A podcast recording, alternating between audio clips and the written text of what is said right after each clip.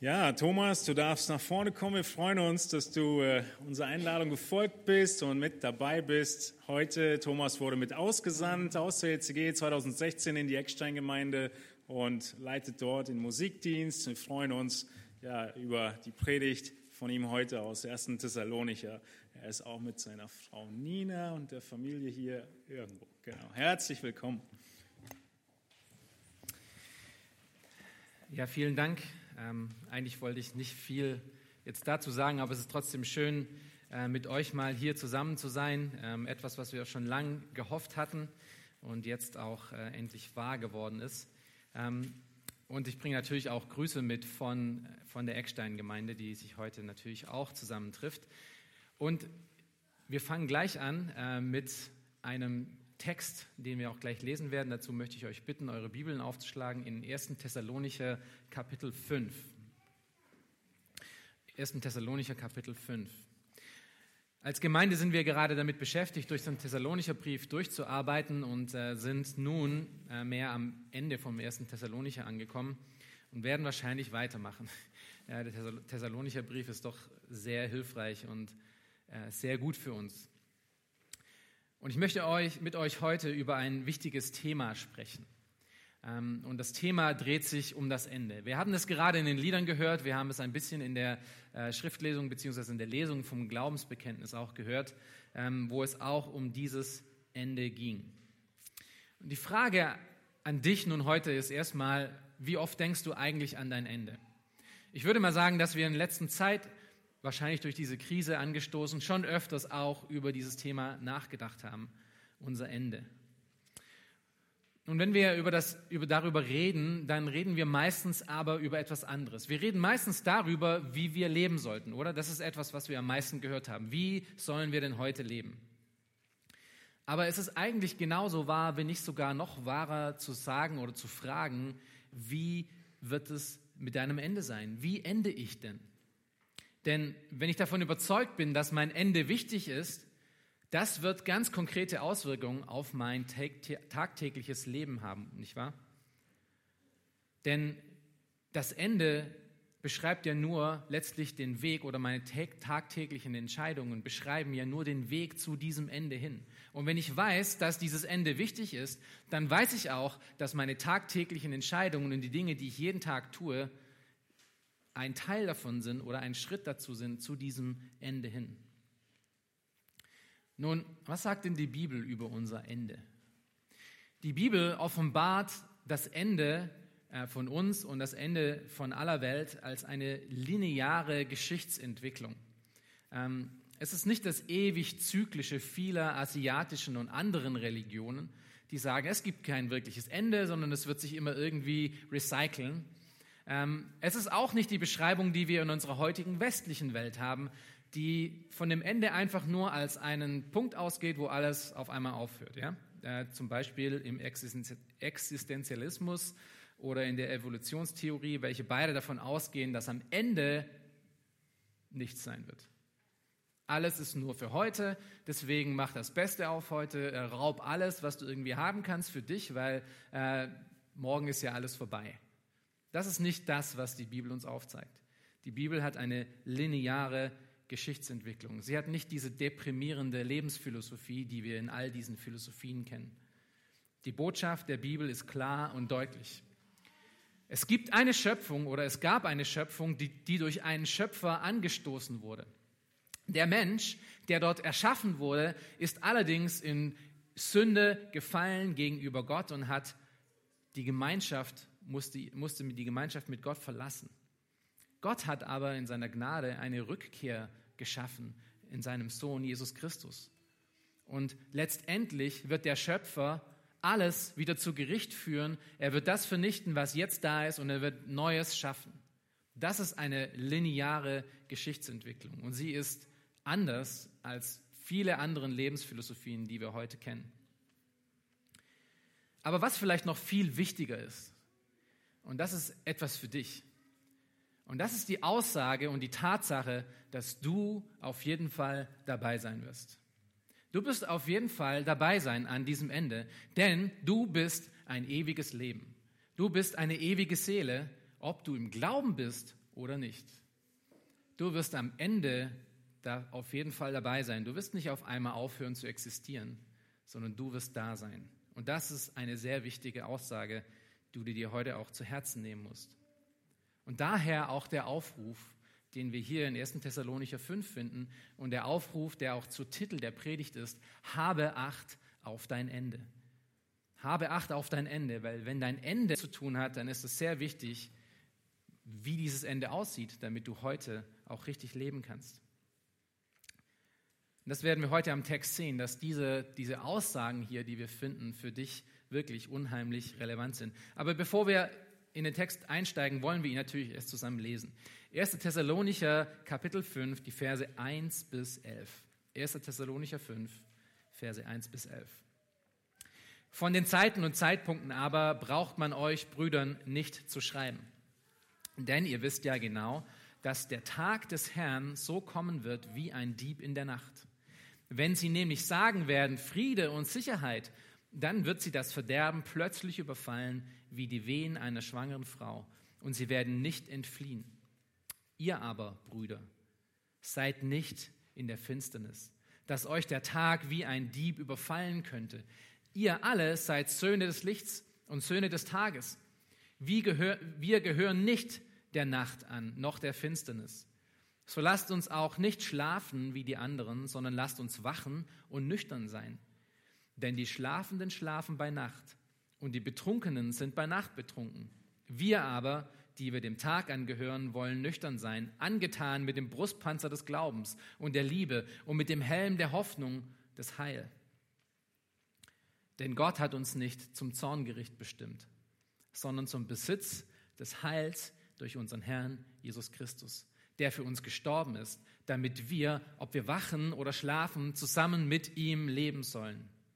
Darum ermahnt einander und erbaut einer den anderen, wie ihr es auch tut. In diesen elf Versen, die wir gerade gelesen haben, finden wir drei Aufrufe, die uns, ob gläubig oder ungläubig, helfen sollen, an unser Ende zu denken. Diese drei Aufrufe sollen uns helfen, ernsthaft über unser Ende nachzudenken und unser tagtägliches Leben dadurch auch zu evaluieren. Gott ruft dich durch Paulus dazu auf, Acht zu haben auf dein Ende, weil das Ende nahe ist oder weil es plötzlich kommen kann. Das sind die ersten drei Verse, Verse 1 bis 3.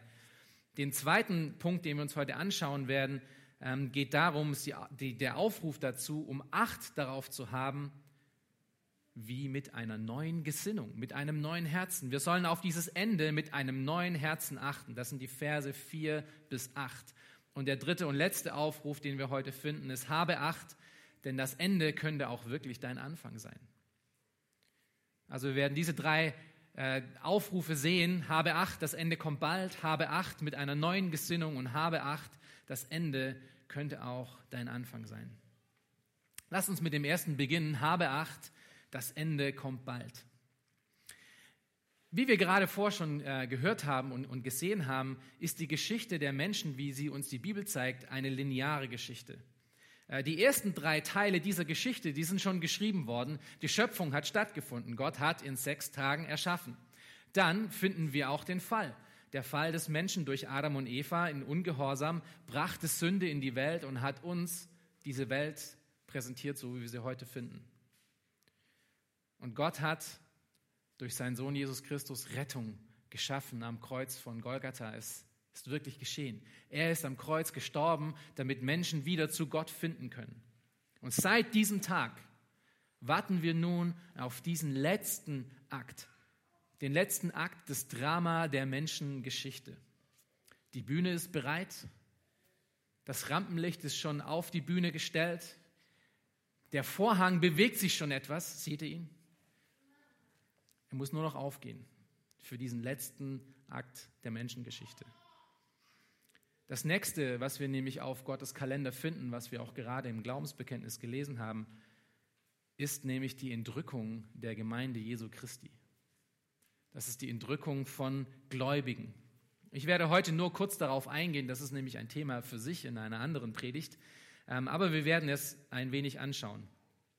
Es gibt dazu zum Thema Entrückung der Gemeinde vier Bibelstellen, äh, die uns primär darüber informieren. Wir finden sie in 1. Thessalonicher 4, also im Kapitel davor, in 2. Thessalonicher 2, in Johannes 14 und 1. Korinther 15. Im Grunde sagt die Entrückung der Gemeinde Christi Folgendes aus, dass alle wahren Christen an einem bestimmten Ereignis, zu einem bestimmten Zeitpunkt von dieser Welt weggeführt werden. Und zwar alle auf einmal und ganz plötzlich. Schlag mal kurz äh, 1. Thessalonicher 4, äh, 17 auf. Wir lesen hier äh, diese Verse zusammen,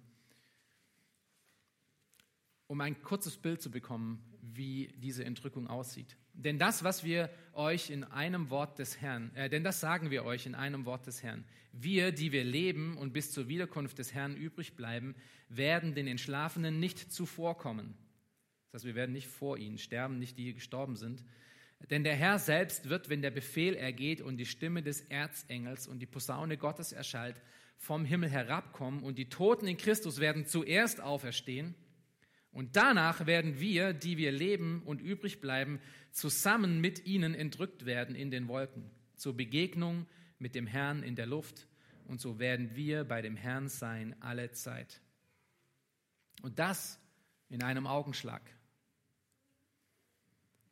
Also diese oben genannten Stellen und diese Stelle, die wir auch gerade gelesen haben, sie beschreibt ein einziges Ereignis, was wirklich stattfinden wird.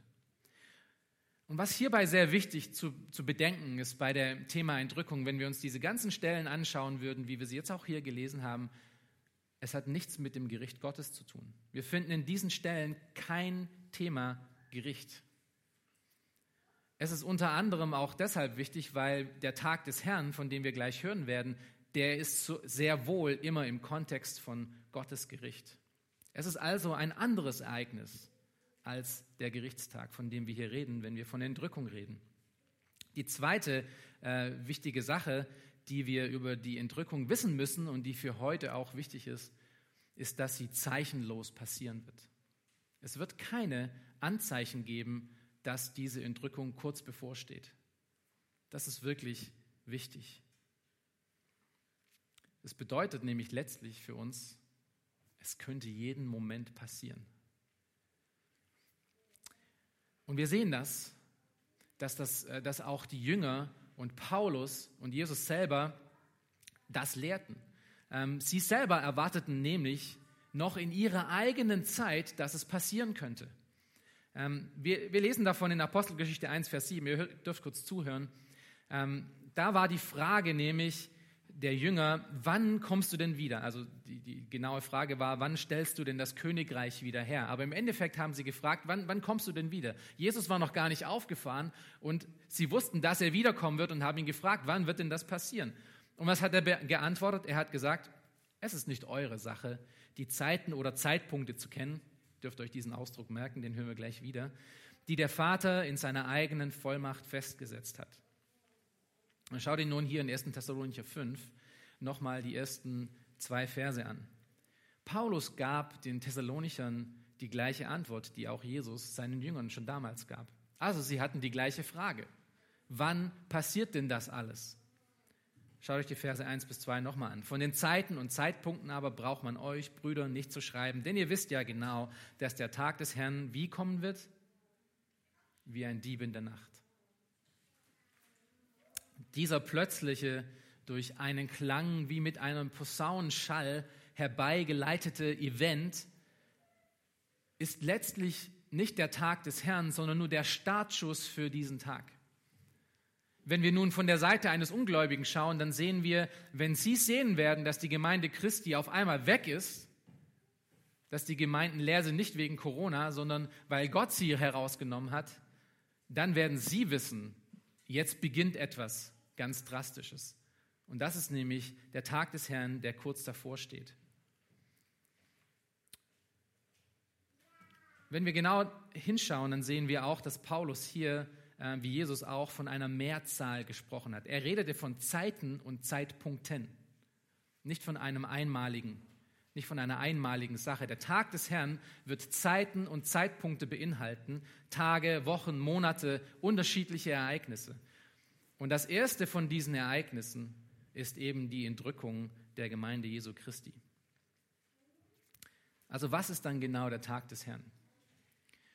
Darum wollen wir uns in der nächsten, äh, nächsten Zeit ein bisschen äh, kümmern und anschauen.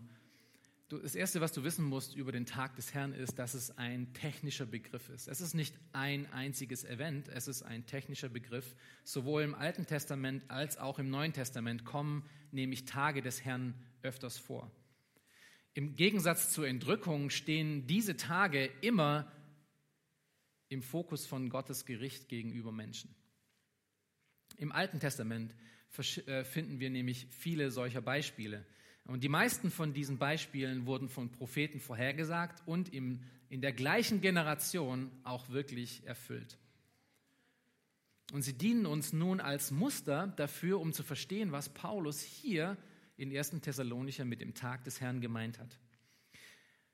Wir schauen uns ein Beispiel an. Ähm, wir schauen uns das Beispiel der Prophetie über den Gerichtstag gegenüber den Babyloniern an. Er wird auch als Tag des Herrn genannt. Und Jesaja prophezeite das in Jesaja 13, Verse 6 bis 11. Ihr könnt aufschlagen oder zuhören.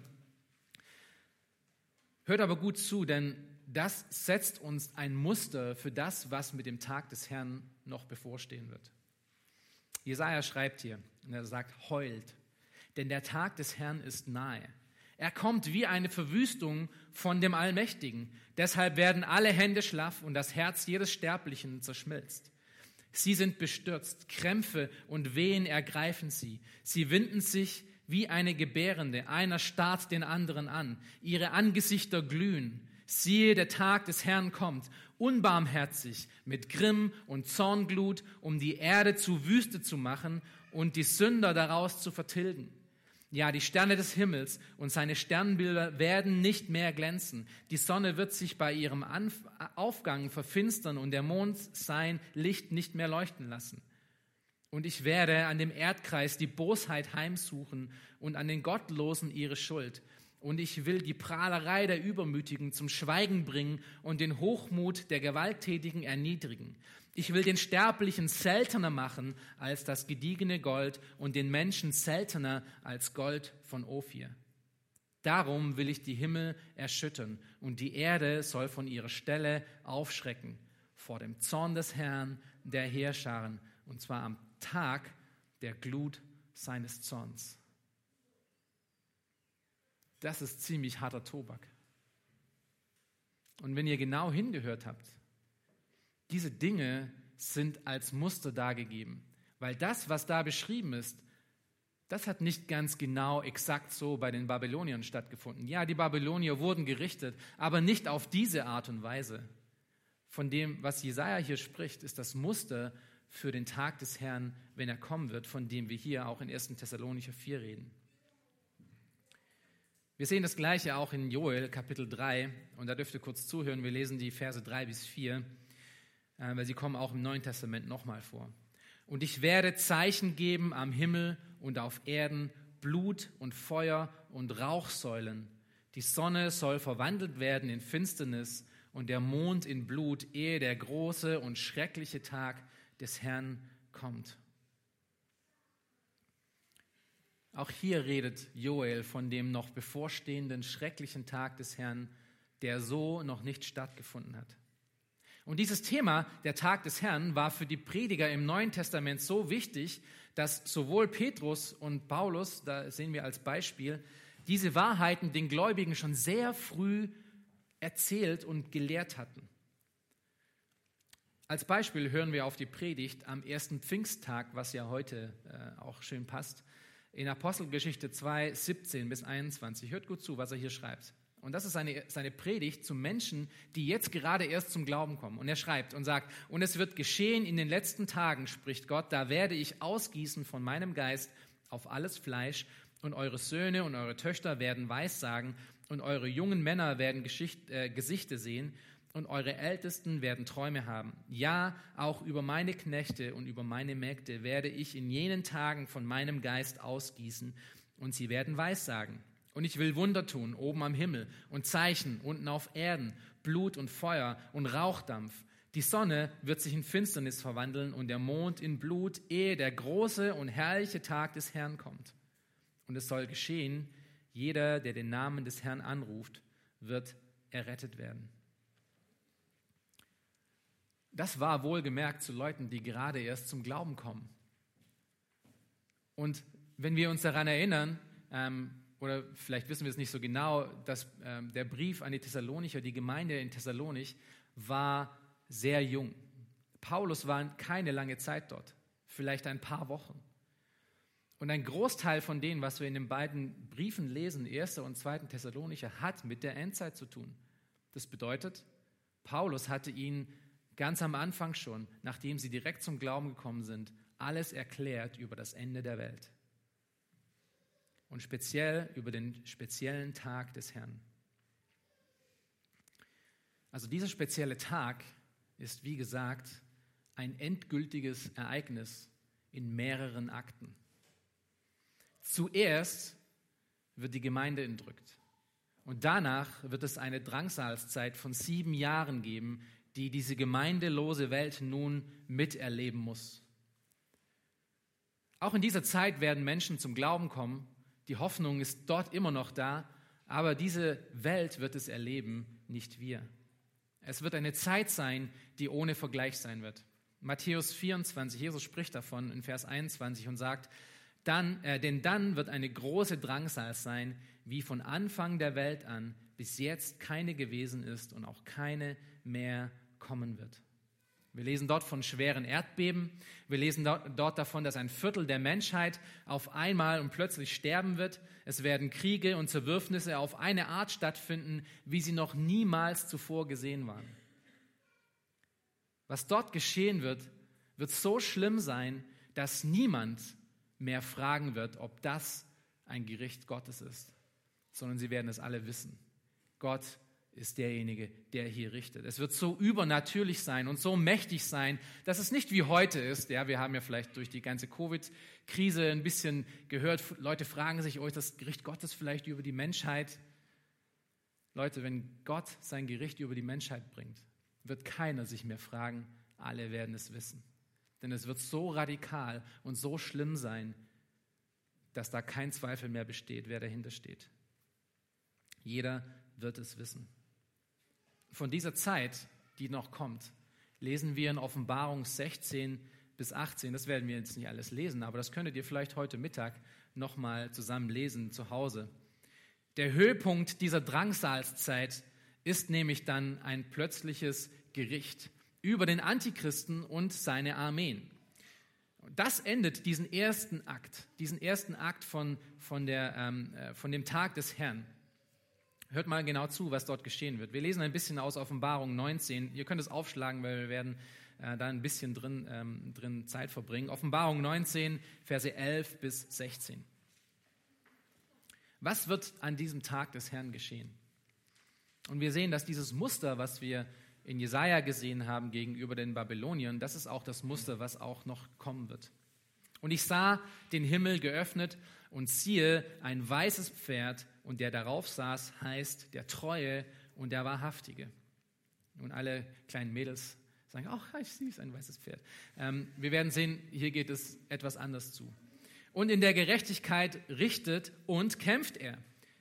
Seine Augen aber sind wie eine Feuerflamme und auf seinem Haupt sind viele Kronen und er trägt einen Namen auf seinem äh, einen Namen geschrieben, den niemand kennt als nur er selbst. Und er ist bekleidet mit einem Gewand, das in Blut getaucht ist.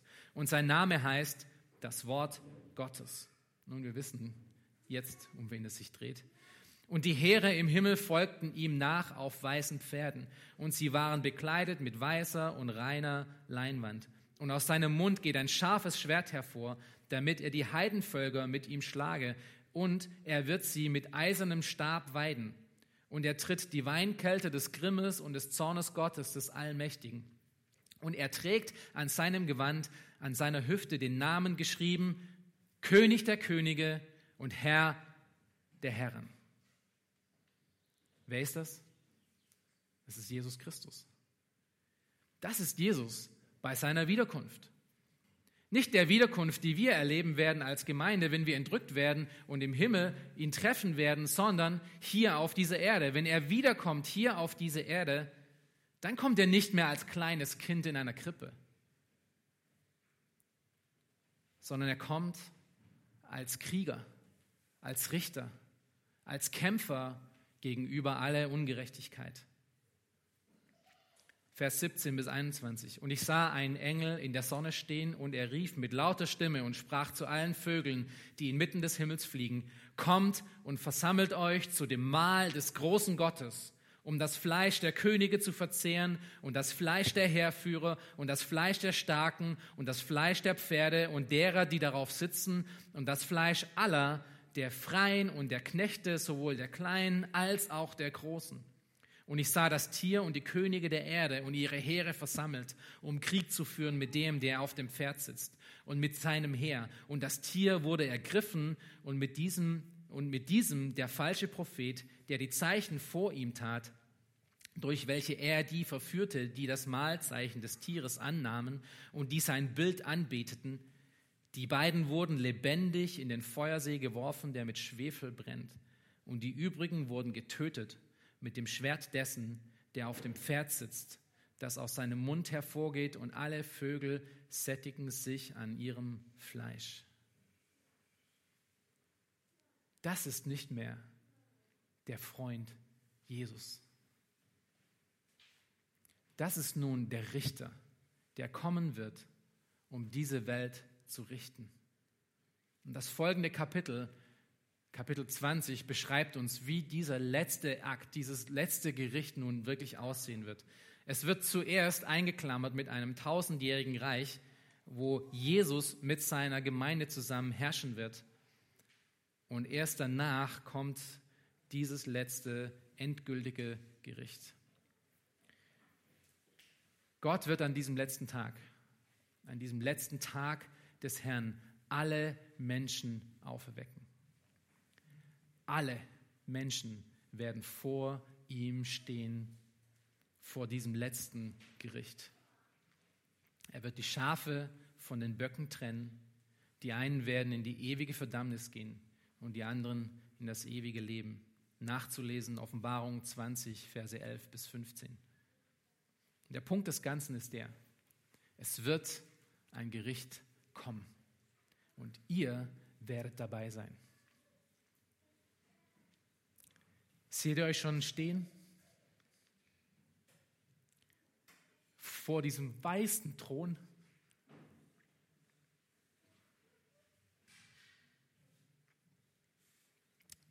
Die große und unausweichliche Frage ist eigentlich zwei Fragen. Das eine ist, wann wird das geschehen? Die andere Frage ist, wie werde ich dabei sein? Auf welcher Seite werde ich stehen? Werde ich ein Schaf oder werde ich ein Bock sein? Ich möchte noch mal kurz darauf eingehen, was ich vorher schon gesagt hatte, was wir auch in Lukas 9, 19, 11 sehen und auch die Thessalonicher verstanden, dass alle Menschen in der Vergangenheit, die von den Aposteln und den Jüngern belehrt wurden, diesen Tag in ihrer Lebzeit erwarteten. Es war für sie, als ob es bald passieren würde, weil das nämlich auch Gottes Wort gelehrt hat. Das ist, was Jesus gesagt hatte. Es wird bald passieren. Wir sehen es sogar bei den Thessalonichern daran, wenn wir dieses Buch der Thessalonicher lesen, dass Paulus einige von ihnen ermahnen muss, weil sie alles Normale aufgegeben haben. Sie haben ihre Arbeit aufgegeben und sie haben gewartet, dass dieser Tag des Herrn bald sein wird. Wenn, wenn jetzt morgen passiert, dann muss ich ja heute nicht mehr arbeiten. Dann kann ich ja einfach nur evangelisieren gehen oder, oder darauf warten oder was auch immer. Die Sache, die ich euch heute ähm, mit euch äh, darüber nachdenken möchte, ist, dass wenn die, wenn die Jünger und die Apostel und die Urgemeinde so deutlich darauf gewartet hatten, es, sie, dass es für sie so deutlich war, dass es in ihrer Zeit hätte passieren können, wie kommt es dann, dass du und ich so oft nicht daran denken? Dass wir oft daran denken, irgendwie nach uns die Sintflut. Natürlich fragen wir uns auch ab und zu mal, wann. Aber wenn wir mal ehrlich sind, hoffen wir doch irgendwie, dass es nicht in unserer Zeit passiert. Auf eine Art und Weise nicht. Ja, wir denken an unsere Kinder, wir denken vielleicht an unsere Arbeit oder was auch immer. Oder wir sind so beschäftigt mit dem Leben, dass wir nicht wirklich daran denken. Aber wie würde denn unser Leben aussehen, wenn, wenn ich wirklich wüsste, eine, eine, mit Brief und Siegel eine Nachricht bekommen würde, morgen um 12.35 Uhr, da wird es losgehen. Wie, wie würde sich dein Leben denn heute verändern? Wisst ihr, was die beste Antwort ist zu dieser Frage? Die beste Antwort ist gar nicht. Die beste Antwort zu, zu dieser Frage ist, dass du sagen könntest, ich müsste gar nichts anderes machen, weil wenn Jesus wiederkommt, dann kann ich wirklich mit gutem Herzen vor ihm stehen und, und, und, und zu ihm sagen, ich habe wirklich mein bestes Leben für dich gegeben. Das wäre die richtige Antwort. Aber ist das wirklich die Antwort, die ich geben kann auf die Frage? Wenn ich wüsste, morgen um 12.35 Uhr würde es losgehen. Was würde ich alles anfangen äh, zu ändern in meinem Leben, damit ich wirklich vor ihm stehen kann? Und diese Frage ist relevant, weil, Geliebte, es kann wirklich morgen losgehen um 12.35 Uhr. Es kann heute schon passieren. Es ist nicht wegen der Corona-Krise, sondern weil Gott diesen Zeitpunkt bestimmt und wir werden es nicht wissen, wann genau es ist. Er weiß es. Und es wird plötzlich sein, in einem Augenschlag und alles wird anfangen. Nun, eine weitere Frage für dich. Wenn du nun darüber nachdenkst und das so hörst, macht dir das Angst oder gibt es dir Trost? Es sollte beides, es sollte etwas von beidem sein. Das sollte eine Ehrfurcht vor diesem kommenden Macht sein, aber auch ein Trost. Und das bringt uns zum zweiten und äh, ich verspreche kürzeren Punkt. Habe Acht mit einer neuen Gesinnung. Weil wenn wir darüber nachdenken, was da alles kommen wird und was passieren wird und dass es so unweigerlich sein wird, dann muss das eine Änderung für mein tagtägliches Leben bedeuten. Das ist auch, auf was Paulus hier eingeht in den Versen 4 bis 5. Habe Acht mit einer neuen Gesinnung.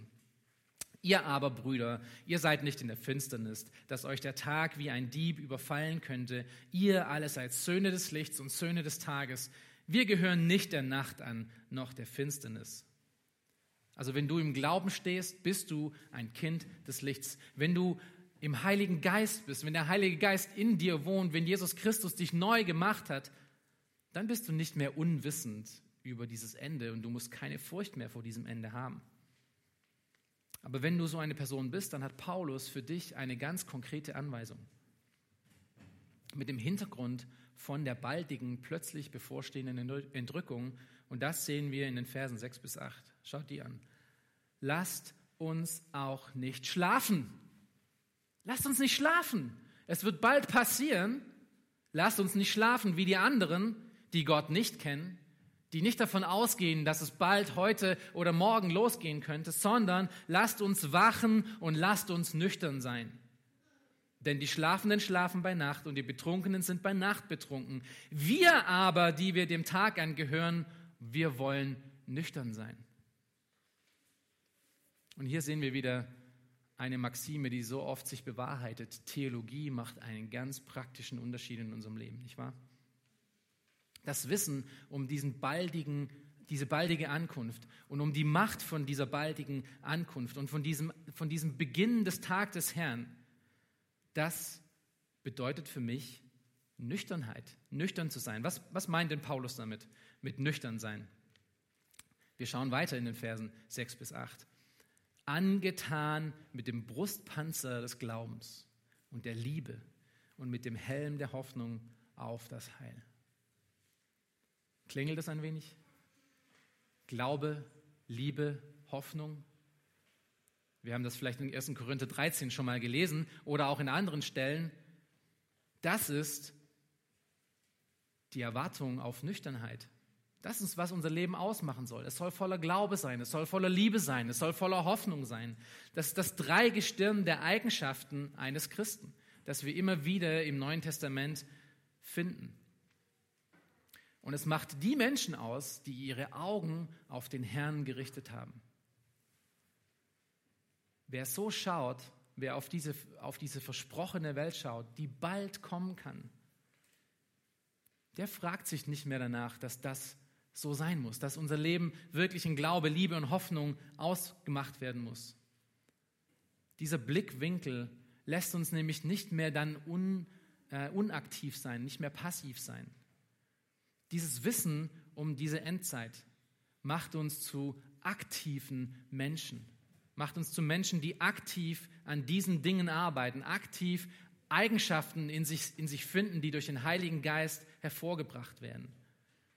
Die Frage ist, hast du Glauben? Ich meine wirklich in dem Sinne von äh, äh Hebräer 11. Glauben auf eine feste Zuversicht, auf Dinge, die man hofft, die man noch nicht sieht.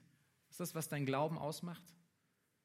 Ist dein Glauben wirklich gerichtet auf die kommende Welt? Und wie stark ist dieser Glaube? Hast du Hoffnung, wenn du diesen Glauben hast? Hast du Hoffnung, dass eine Hoffnung, die niemals vergeht? Eine Überzeugung von Tatsachen, die man nicht sieht? Bist du ein hoffnungsvoller Mensch mit deinem Blick auf deinen ewigen Herrn gerichtet, mit einer festen Zukunft und einer festen Zuversicht? Hast du Liebe? Ich meine nicht in dem Sinne, wie wir sie vielleicht in unserer Welt definieren würden, sondern wirklich die, die Liebe, von der Jesus spricht. Liebe zu dem Herrn, Liebe zu dem Nächsten. Eine Liebe, die den anderen immer höher als sich selber stellt. Ist das, was uns ausmacht? Glaube, Liebe, Hoffnung? Und dieser Aufruf ist nicht nur, ist nicht dazu da, damit wir moralischer werden, damit wir ähm, irgendwie bessere Menschen in dieser Welt sind. Das ist nicht Selbstoptimierung sondern das ist alles in dem Hintergrund, dass es bald losgehen kann und dass wir bald vor dem Herrn stehen werden. Das ist die Art und Weise, wie wir uns auf diesen Tag vorbereiten sollen, von dem wir nicht wissen, wann es passiert. Das soll unser Wesen ausmachen. Und wenn du nun hier sitzt und denkst, ich komme an diesen drei Punkten zu kurz, wie wir alle, dann äh, möchte ich euch daran erinnern, dass wir dafür beten sollten. Denn Gott hat keine größere Freude daran, um diese Art von Gebet zu beantworten. Wir haben es vorher gelesen, wir haben es vorher gehört, wir, werden, wir wurden heute daran erinnert am Pfingsten, dass die, dieser Helfer, der Heilige Geist, in uns wohnt, um auch das nicht nur zu wollen, sondern auch das zu vollbringen. Wir dürfen aber nicht schlafen dabei. Wir dürfen nicht passiv sein und denken, ach, das wird schon irgendwie. Und, oder einfach nur, ah, Gott muss es alles irgendwie machen. Ja, hoffentlich macht Gott es. Sondern ich hoffe darauf, dass Gott es macht und ich arbeite daran, dass ich dann auch wirklich auch lebe. Und das bringt uns zu unserer letzten Aufforderung für heute. Habe Acht darauf, denn das Ende könnte auch wirklich dein Anfang sein. Das Ende könnte dein Anfang sein. Verse 9 bis 11. Äh, Paulus gibt uns hier nicht nur irgendwelche Anweisungen bezüglich der Art und Weise, wie wir leben sollten, sondern er begründet sie dann auch noch. Schaut euch Verse 9 bis 10 an. Denn Gott hat uns nicht zum Zorngericht bestimmt, sondern zum Besitz des Heils durch unseren Herrn Jesus Christus, der für uns gestorben ist, damit wir, ob wir wachen oder schlafen, zusammen mit ihm leben sollen. Mein Freund, wenn du im Glauben stehst, wenn du Jesus Christus wirklich kennst, wenn du ihn in, in wahrer Buße angenommen hast, dann ist dein ewiges Heil sicher. Und zwar jetzt schon. Dann musst du diesen Tod, der dir vorbesteht, nicht mehr fürchten. Denn für dich ist das Ende deiner Welt hier oder dieser Welt, wann auch, was auch immer zuerst kommt, auch gleich der Anfang von einer neueren Welt. Und sie wird uns in Offenbarung 21 beschrieben. Hört mal da kurz zu. Ich lese mit euch die, die, ersten sieben Verse. Das ist die Welt, die wir erwarten. Das ist die Hoffnung, auf die wir schauen. Und das ist der Anfang, auf den wir alle hin, hinblicken. Vers 1 bis 7 von Offenbarung 21. Und ich sah einen neuen Himmel und eine neue Erde, denn der erste Himmel und die erste Erde waren vergangen und das Meer gibt es nicht mehr. Und ich, Johannes, sah die heilige Stadt des neuen Jerusalem von Gott aus dem Himmel herabsteigen, zubereitet wie eine für ihren Mann geschmückte Braut. Und ich hörte eine laute Stimme aus dem Himmel sagen, siehe, das Zelt Gottes bei den Menschen, und er wird bei ihnen wohnen und sie werden seine Völker sein. Und Gott selbst wird bei ihnen sein, ihr Gott. Und Gott wird abwischen alle Tränen von ihren Augen. Und der Tod wird nicht mehr sein. Weder Leid noch Geschrei noch Schmerz wird mehr sein, denn das Erste ist vergangen.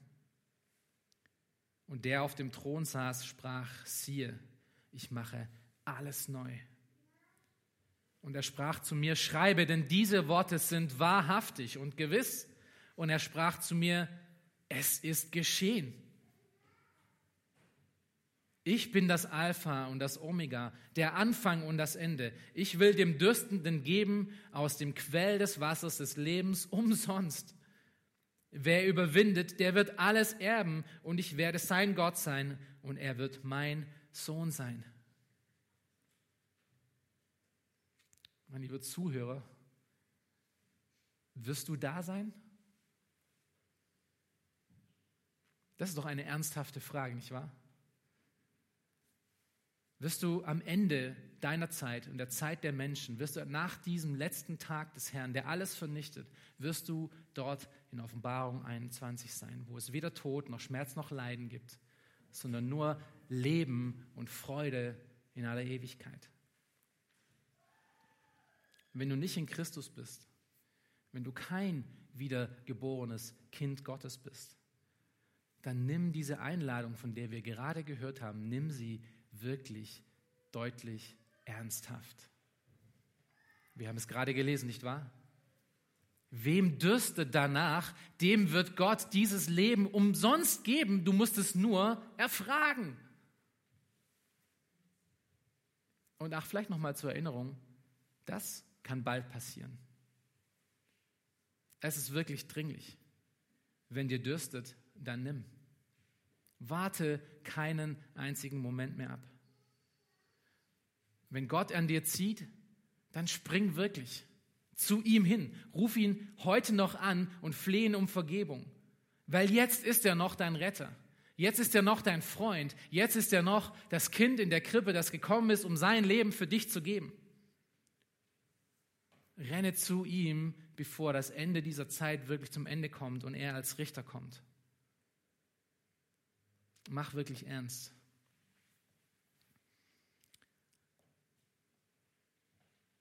Ich möchte euch einen kleinen, ein kleines Zitat vorlesen, ähm, was mich schon immer bewegt hat. Und ähm, es ist ein Zitat von C.S. Lewis und es zeigt uns die Realität, in der wir leben.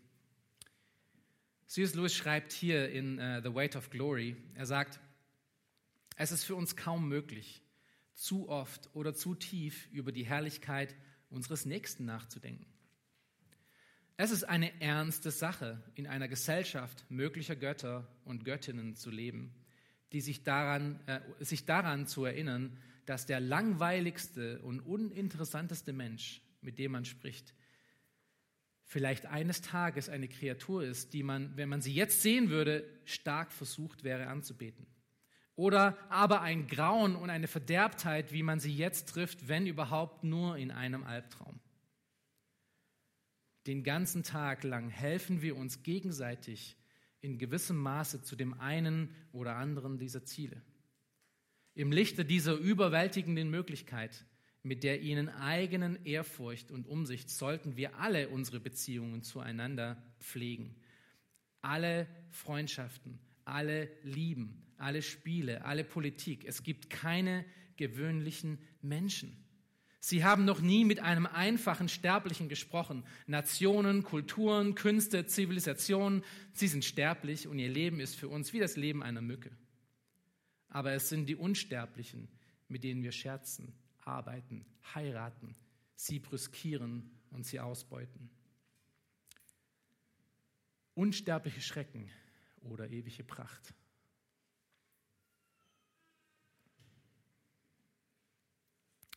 Das Ende, von dem hier Paulus spricht, sollte den Thessalonichern zur Ermutigung dienen. Und so auch euch. Wenn ihr wirklich in Jesus Christus steht, sollte es euch zur Ermutigung dienen. Dieser Tag kommt, der Herr kommt. Und wir reden leider viel zu wenig darüber, oder? Es ist viel zu wenig, dass wir uns gegenseitig mit dieser Wahrheit ermutigen und ermuntern. Weil wir müssen nicht in Furcht leben. Wir müssen nicht in Furcht darüber sprechen.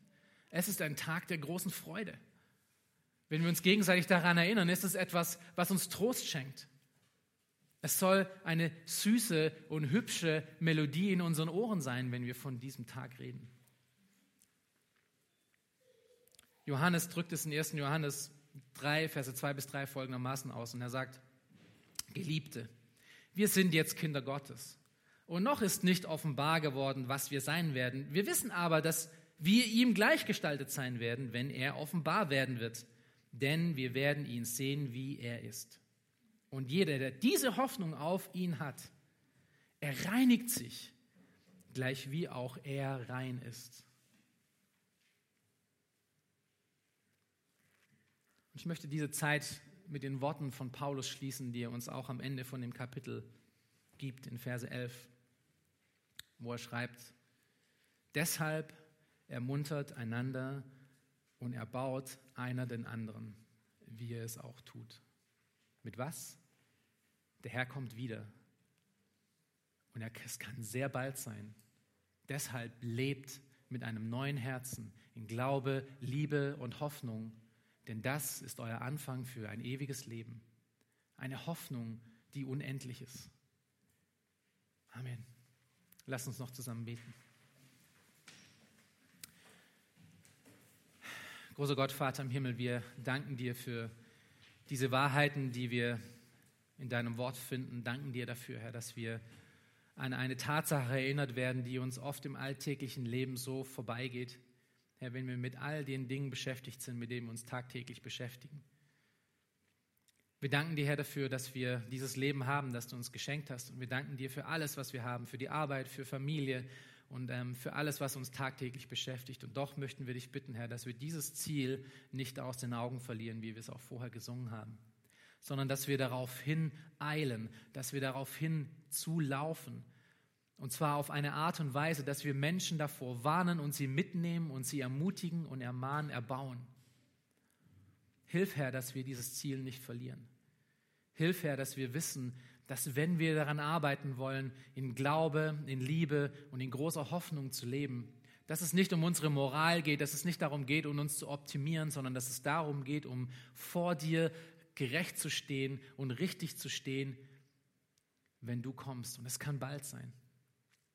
Hilf, dass diese Dringlichkeit, Herr, in unserem Evangelisieren, in unseren Beziehungen mit den Menschen, die um uns herum sind, wie wir es auch gerade von C.S. Lewis gelesen haben. Dass wir uns darüber bewusst sind, dass wir niemals mit sterblichen Menschen zusammen sind, sondern dass all diese Menschen, mit denen wir zu tun haben, Wesen sind, die in aller Ewigkeit und eines Tages vor dir stehen werden. Und bitte hilf uns, Herr, dass wir ein Licht genug sind für unsere Kinder, für unsere Familie, für unsere Mitarbeiter, für unsere Nachbarn und für die Menschen, die wir treffen in unserem Leben, damit sie diese Hoffnung auch in sich tragen können, Herr. In deinem Namen möchten wir dich das bitten. Amen.